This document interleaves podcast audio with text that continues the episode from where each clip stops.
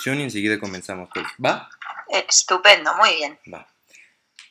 Eh, buenas noches, amigos de Cabrones Paganos de Dios. El día de hoy nos encontramos con Diva Satánica en este especial de Ira Day para poder hacer una entrevista sobre su participación. Hola, Diva, ¿cómo estás?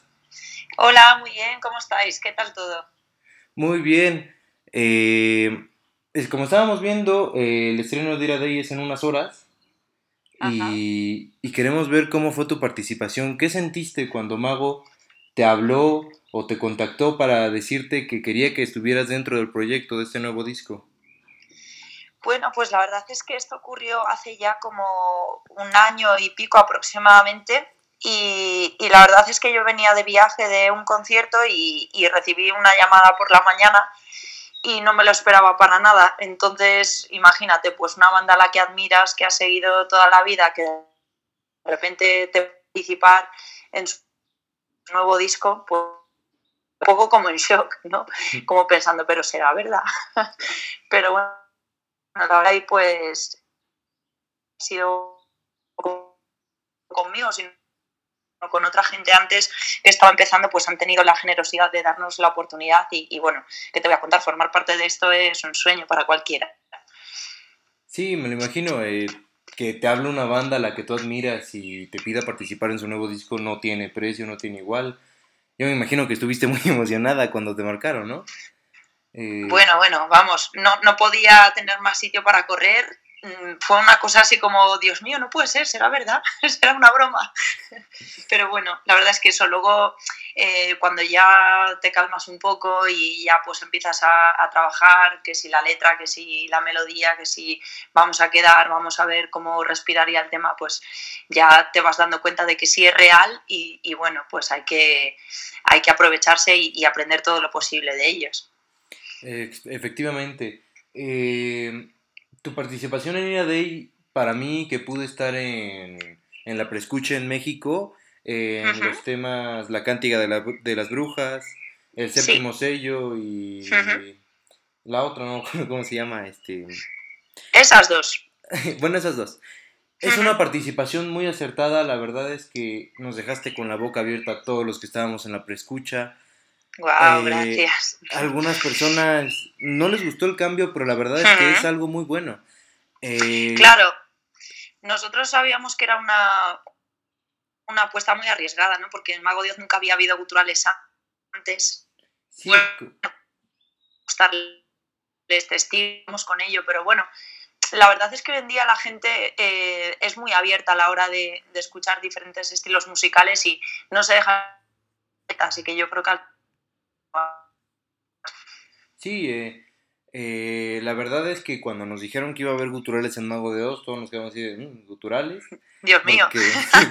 sí, porque yo, yo te conocí en YouTube en un video en el que cantabas Sweet Dreams de Marilyn Manson, la versión de Marilyn Manson. Y al escuchar eso y luego imaginármelo con Mago de Oz iba a sonar algo muy, muy raro, porque no va con el estilo de Mago de Oz, pero, pero la verdad es que suena muy bien. Además, incluiste algunas partes en inglés, ¿no? En esta, el séptimo sello. Ajá. Sí. Bueno, es que si lo piensas en el fondo, eh, Mago de Oz ha tenido pues, momentos muy folk y hay un montón de bandas folk que introducen guturales. Lo que pasa es que estamos más acostumbrados quizás como en inglés, ¿no? Entonces es lo que, lo que chocaba. Pero bueno, hay, hay muchas bandas dentro del metal extremo que cantan en español, como por ejemplo nuestros amigos de Aposento y, o Abiuls, por ejemplo, que tienen alguna canción en, en español.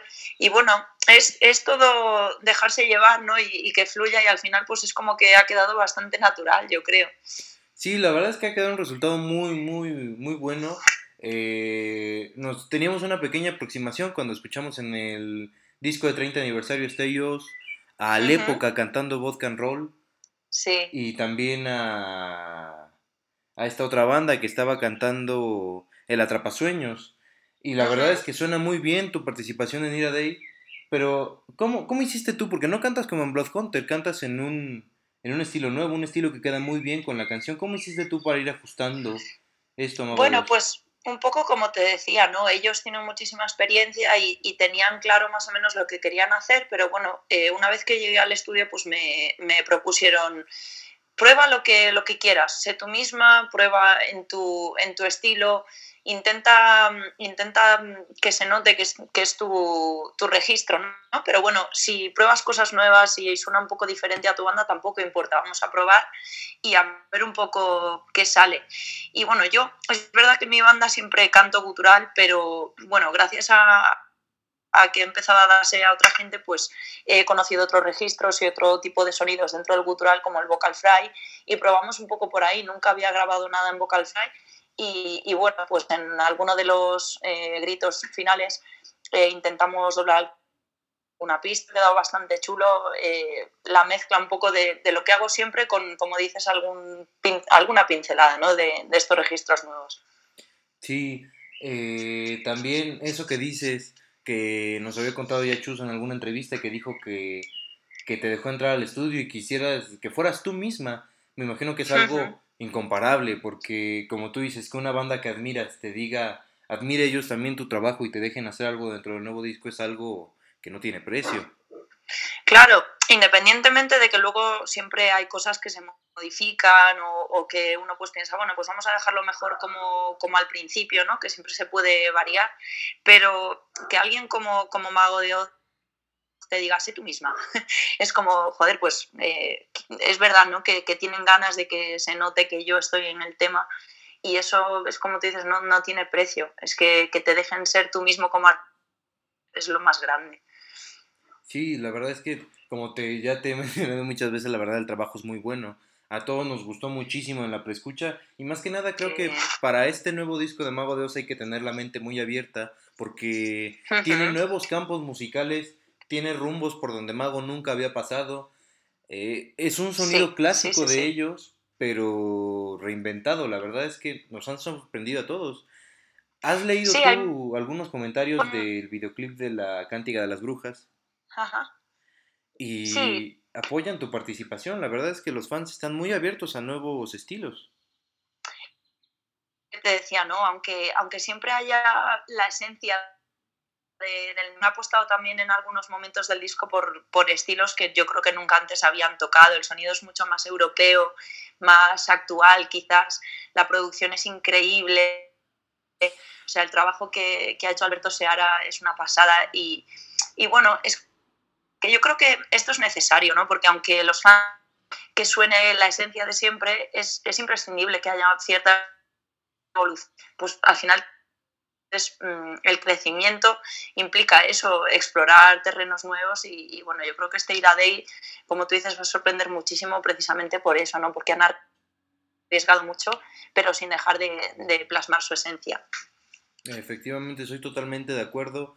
Eh, se ve una gran evolución de la banda, eh, tanto Chus como, como Carlitos, como Frank, como Z, que también está explorando nuevos campos y registros vocales.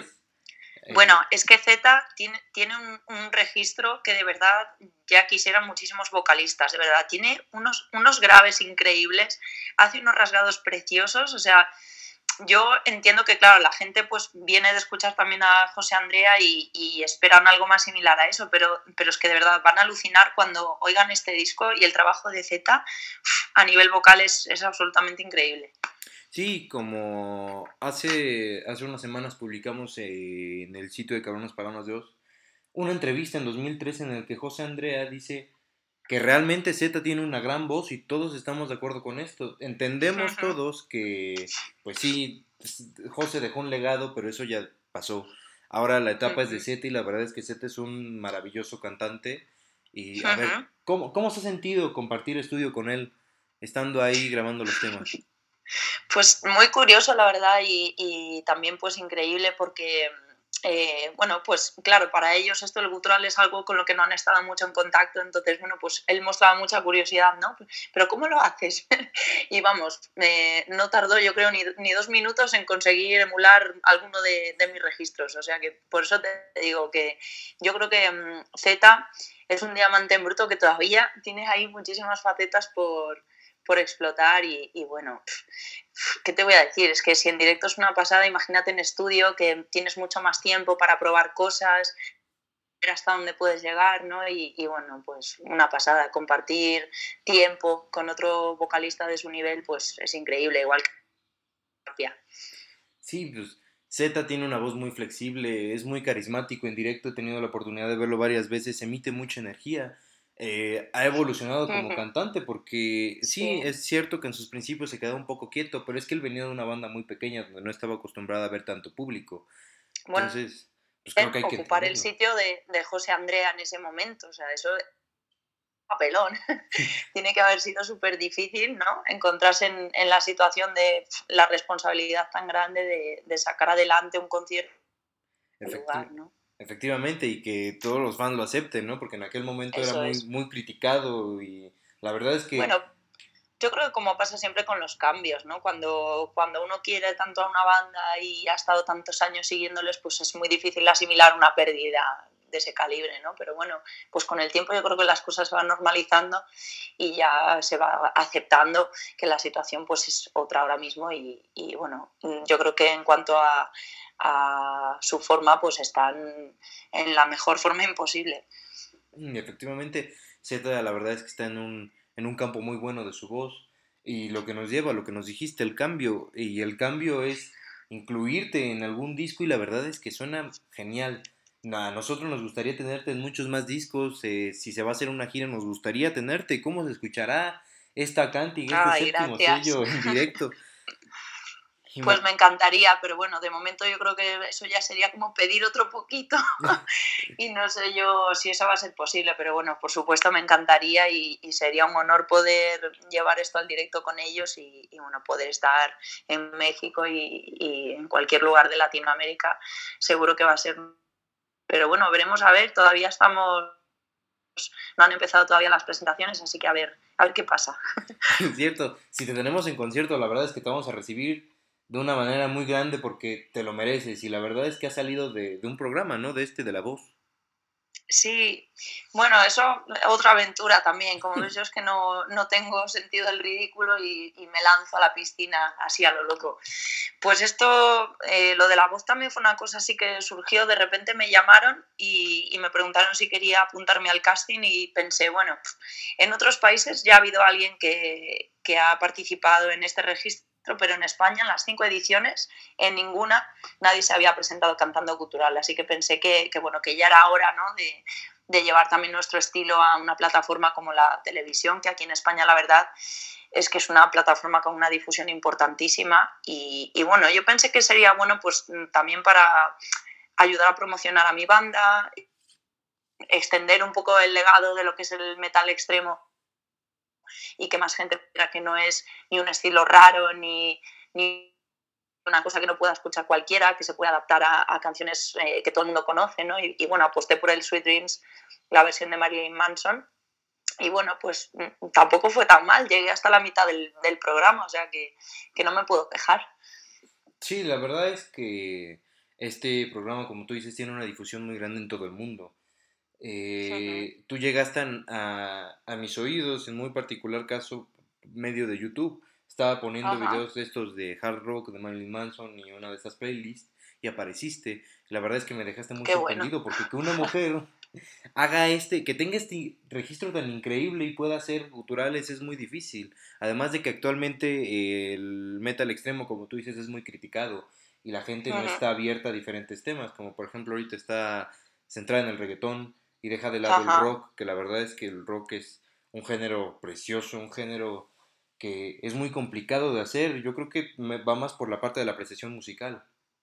Claro, yo creo que eh, es verdad que según qué estilos, ¿no? Sobre todo yo creo que dentro del metal, pues cuando es demasiado técnico hay gente pues que no es capaz de, de entenderlo, ¿no? Porque, bueno, pues es, es más complicado que una canción sencilla que puedas escuchar en la radio, de radio fórmula, que se repite y se repite, ¿no? Entonces, al ser más denso, comprendo que, que no está hecho para todos los oídos, pero eh, un poco similar con el metal extremo. No a todo el mundo le gusta este tipo de registros y no pasa nada. A mí tampoco me gustan absolutamente todos los estilos musicales y es súper respetable, pero bueno, sí que creo que, que, debe tener un espacio igual que otros estilos y, que hay que apostar por eso. Aquí hace años había un montón de programas musicales donde Mago de Oz, Saratoga, hasta cualquier banda más pequeña, como Dover, por ejemplo, que, eran un poquito más cercanos al, casi al, rock garage.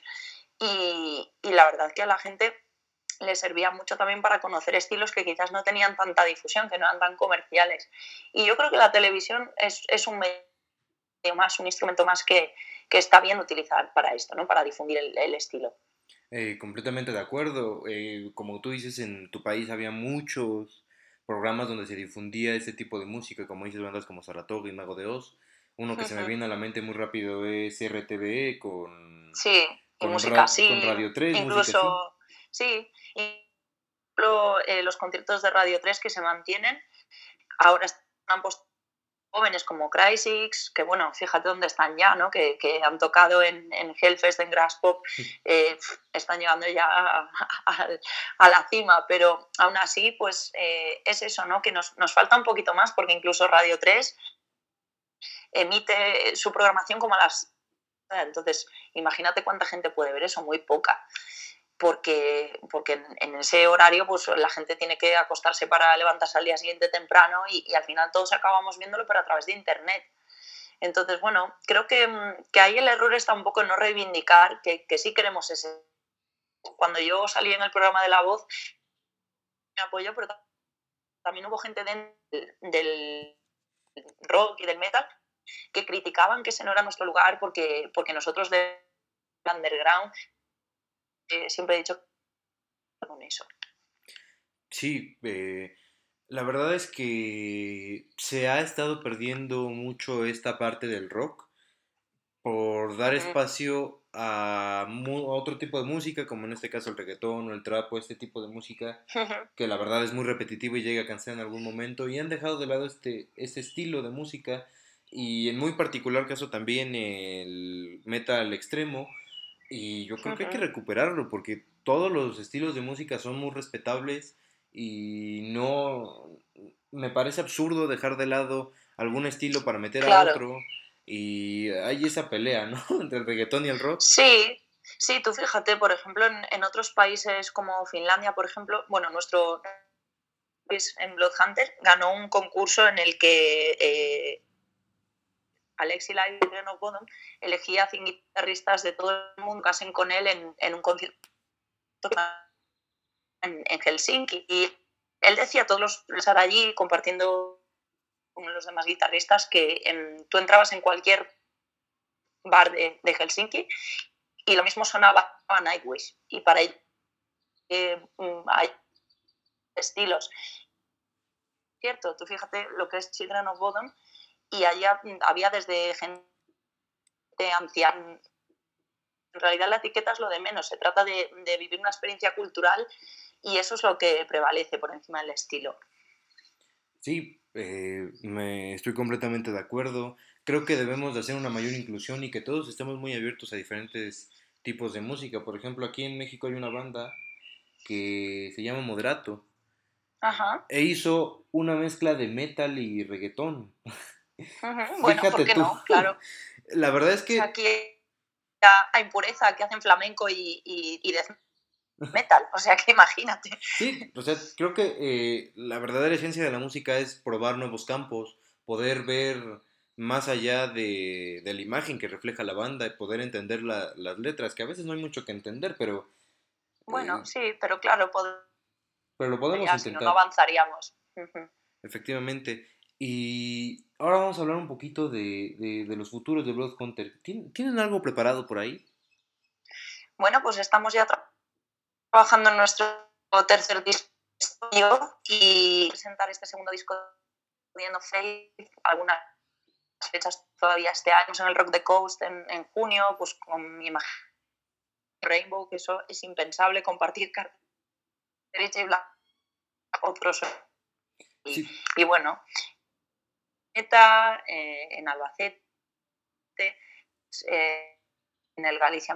Y bueno, la idea es un poco terminar de este año, terminar de, componer. Entraremos a grabar, me imagino que hacia mediados fin de año, eh, finales de este año o principios del que viene, pues esperamos poder tener ya material listo para pues esperamos con muchas ansias este disco porque la verdad es que tu participación en el Ira de ahí deja nuevos campos abiertos para ti, para tu banda, como este estilo que me dijiste que nunca habías grabado en estudio y puedes meter algo por ahí en Blood Hunter, algo que va a ser muy aceptado. Pues mira, en el, en el primer disco, yo esto es algo que siempre cuento, cuando grabamos el primer disco en 2014 no tenía ni idea de, de cantar, llevaba como un mes con el, grabé el disco y a partir de ahí me di cuenta de que claro, de que cada disco te exige otra cosita más. Entonces, para el segundo metimos diferentes registros en cuanto a graves, agudos, eh, probamos un poco la, textura. Y para este tercero sí que teníamos intención de, probar también, de experimentar con otros sonidos, otros registros, pues ya sea vocal, mm, lo que sea, pero sí que queremos también eh, más. Sí, eh, probar nuevos campos, como bien me decías hace rato, y pues a darle, ¿no? Eso es, con todo. pues bueno, ¿cómo, ¿cómo nace Diva Satánica? ¿De dónde sale esta inquietud tuya por los guturales, por el metal extremo? Cuéntanos un poquito. Bueno, em, la verdad es que en mi familia no hay nadie a quien le guste ni el rock, ni mucho menos el metal extremo, pero de investigar. A mí la música me ha gustado desde muy pequeña. Es verdad que mi padre trabajó en su momento como representante de, agrupaciones musicales pequeñitas, pero vamos, no tenía nada que ver con el rock. Y a mí me encantaba pues poder ir con él, eh, ver las actuaciones, no me importaba aunque terminase de madrugada, yo me quedaba hasta el final. Y me fascinaba un poco esa capacidad que tenían de, de coger un, un, tema de cualquier estilo y hacerlo a su manera, ¿no? Entonces, pues ahí empecé un poco a intentar aprenderme canciones, cantarlas, pero la verdad es que mm, hasta que no me situé dentro del rock, luego eh, pues fui investigando hacia campos tipo el, el, grunge con Nirvana, Alice in Chains, y a partir de ahí pues como que ya me pedía cada vez un poquito algo todavía más cañero hasta que llegué pues al, al metal extremo y ahí como yo todavía no acababa de, encontrarme cómoda cantando con mi voz melódica, pues dije, wow, esto de los guturales tiene que ser lo mío. Y me costó mucho aprender. Mm, el primer disco lo pasé fatal porque no, no conocía pues, cuál era mi, mi, colocación, mi registro, entonces me hice daño, me quedé afónica por una semana, bueno, ahí me di un poco cuenta de que, de que tenía que estudiar. y, y, bueno, pues ahí sí que ya empecé a preocuparme un poco más de la técnica, de investigar con tutoriales, preguntando a profesores.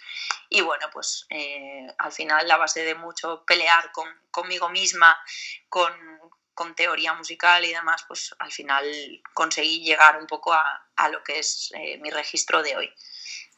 Sí, yo me imagino que los guturales son muy muy malos para la garganta si no lo sabes cantar bien.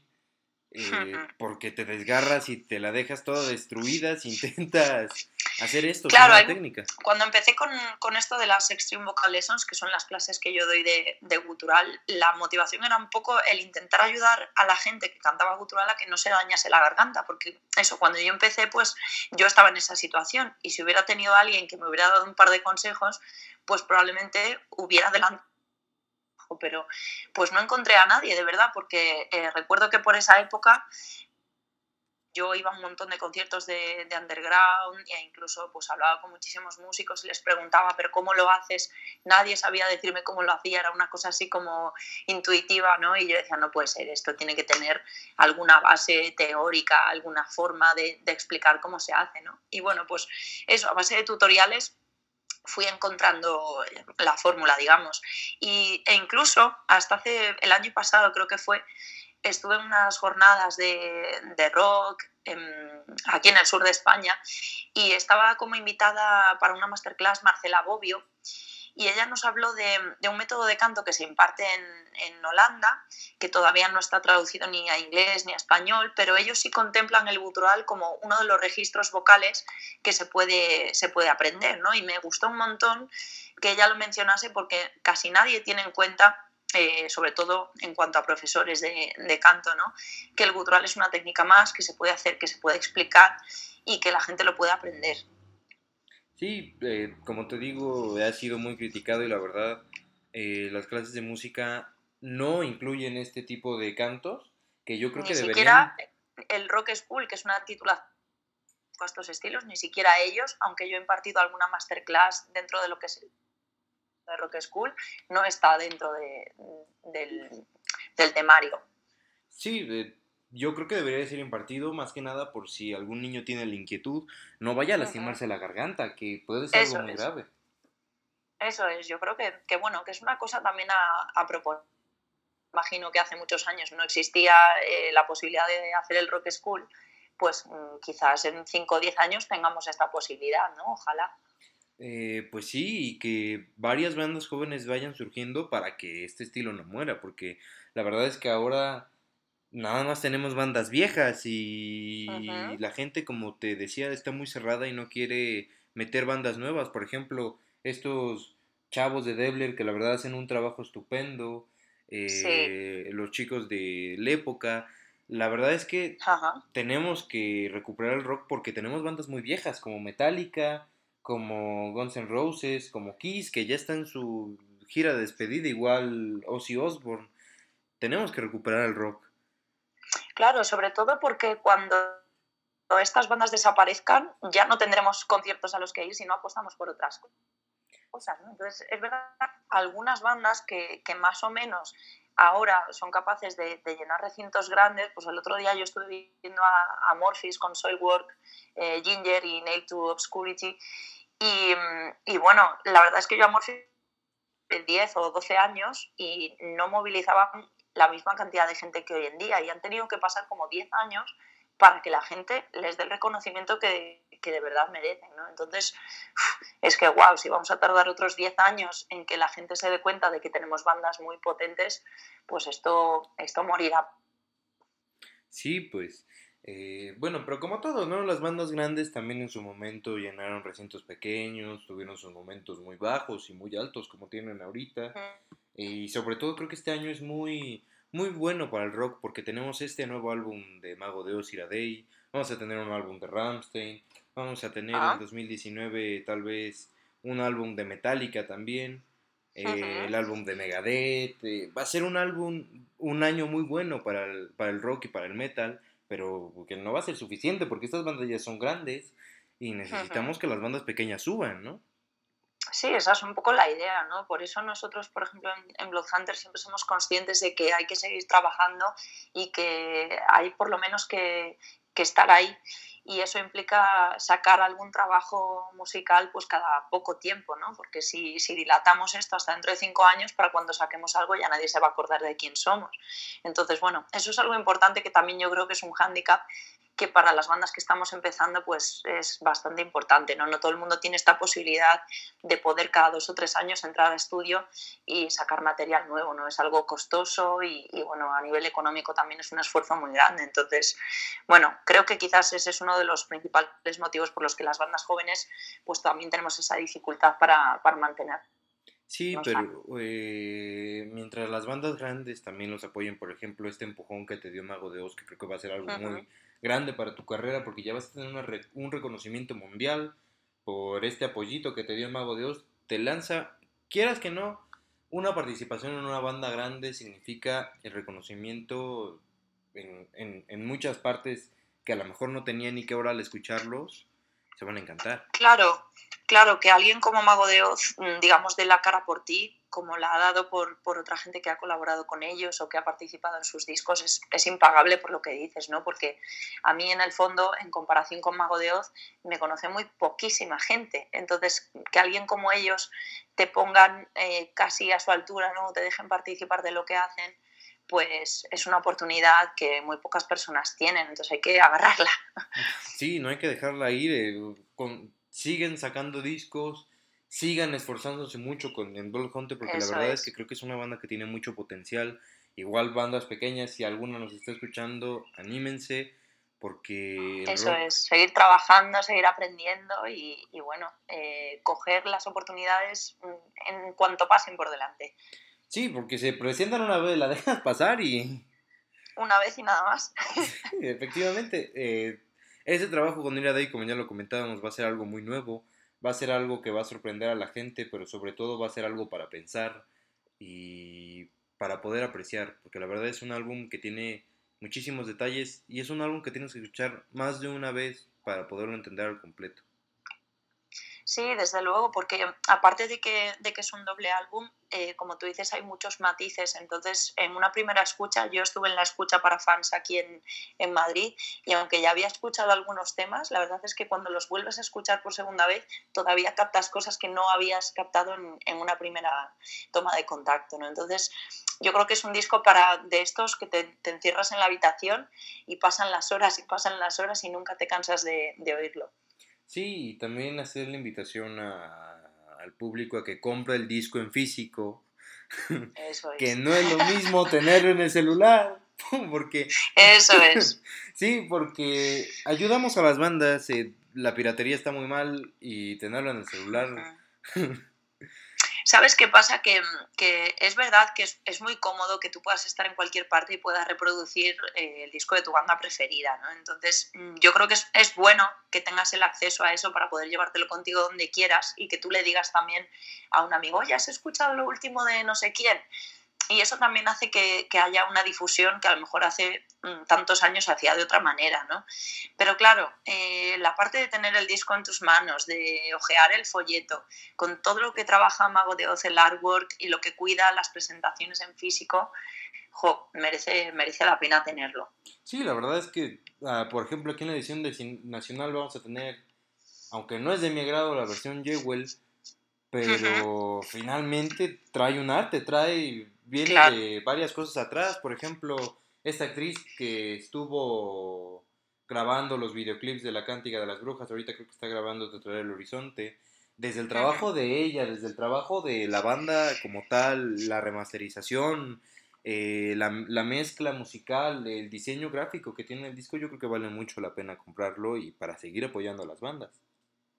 Claro, yo creo que también, eh, como te decía, pues aunque haya cambiado un poco eh, esta forma de, conseguir consumir música, eh, creo que cuando las bandas tienen la posibilidad ¿no? de, aportar este, este extra a través de un artwork cuidado, pues mmm, eso creo que es, que es bueno también para nosotros, ¿no? que podamos disfrutar eso, creo que todavía es, es un plus que nos hace seguir comprando discos. Sí, la verdad es que tú, yo ya no me quiero pasar por la tienda de discos porque paso y compro dos. Entonces, a mí me pasa igual. no, la verdad es que... No puedo. sí, no, no te contienes, te pican las manos.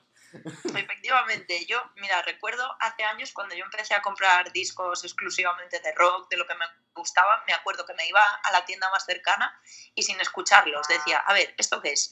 Mm, bon Jovi, ah, me lo llevo.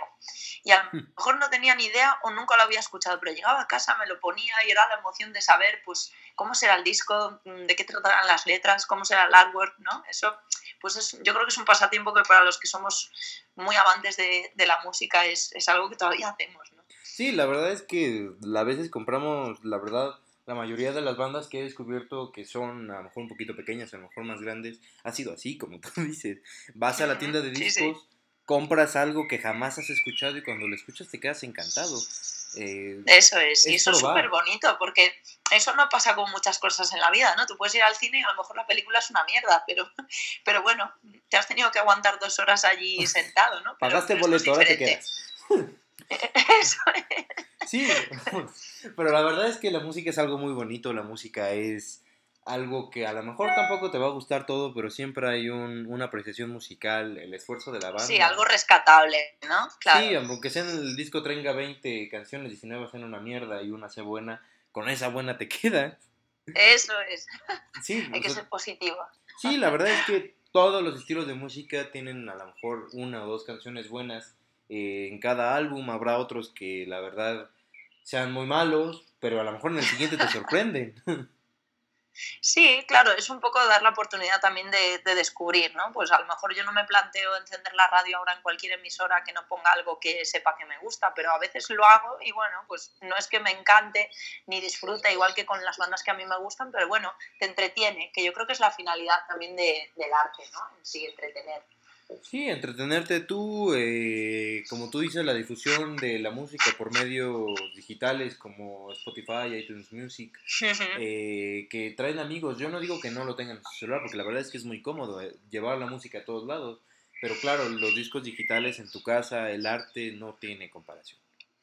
Claro, eso es verdad que, que ahí pues te quedas, te quedas viudo, ¿no? Pero, pero bueno, claro, yo creo que es, es, compatible, ¿no? Es compatible que tú compres el disco de tu banda preferida y también lo lleves en el móvil. Es una posibilidad. Sí, además que varios discos ya ahora ya traen eh, este pequeño ticket para que descargues digitalmente la canción o el álbum entero, entonces pues, ya no hay excusas.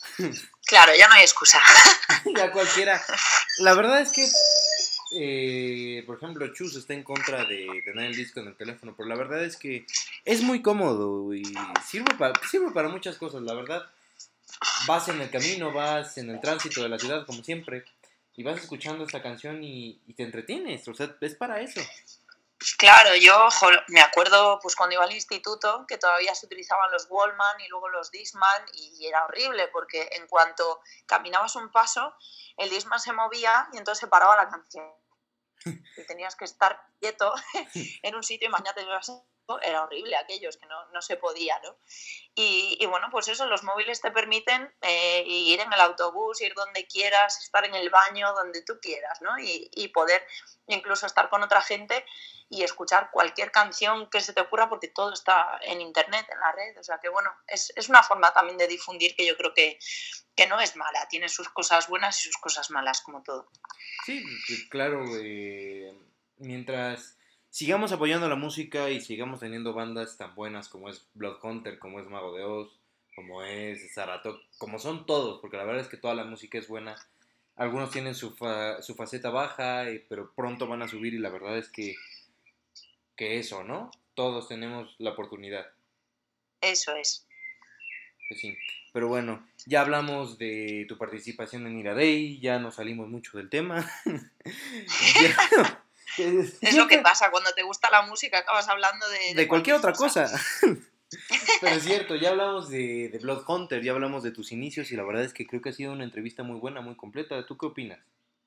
Pues yo estaba muy cómoda y, te agradezco mucho la oportunidad, ¿no? Porque, bueno, pues como decíamos antes, ¿no? Las bandas pequeñas no siempre tenemos la oportunidad de tener esta difusión, así que, bueno, pues eso, muchísimas gracias y, y esperamos poder volver a hablar pronto. Sí, no hay de qué, la verdad, eh, hemos estado hablando un buen rato, llevamos cerca ya de como 40 minutos hablando y la verdad es que ha sido una, entrevista muy buena, te agradezco muchísimo, eh, me ha gustado muchísimo hablar contigo y eso, ¿no? Seguir adelante. Pues un, eh, placer, igualmente. Pero muchísimas gracias, Diva, estamos transmitiendo en radio y continuamos. Pues un beso enorme, gracias a ti. Muchas gracias, hasta luego. Hasta luego.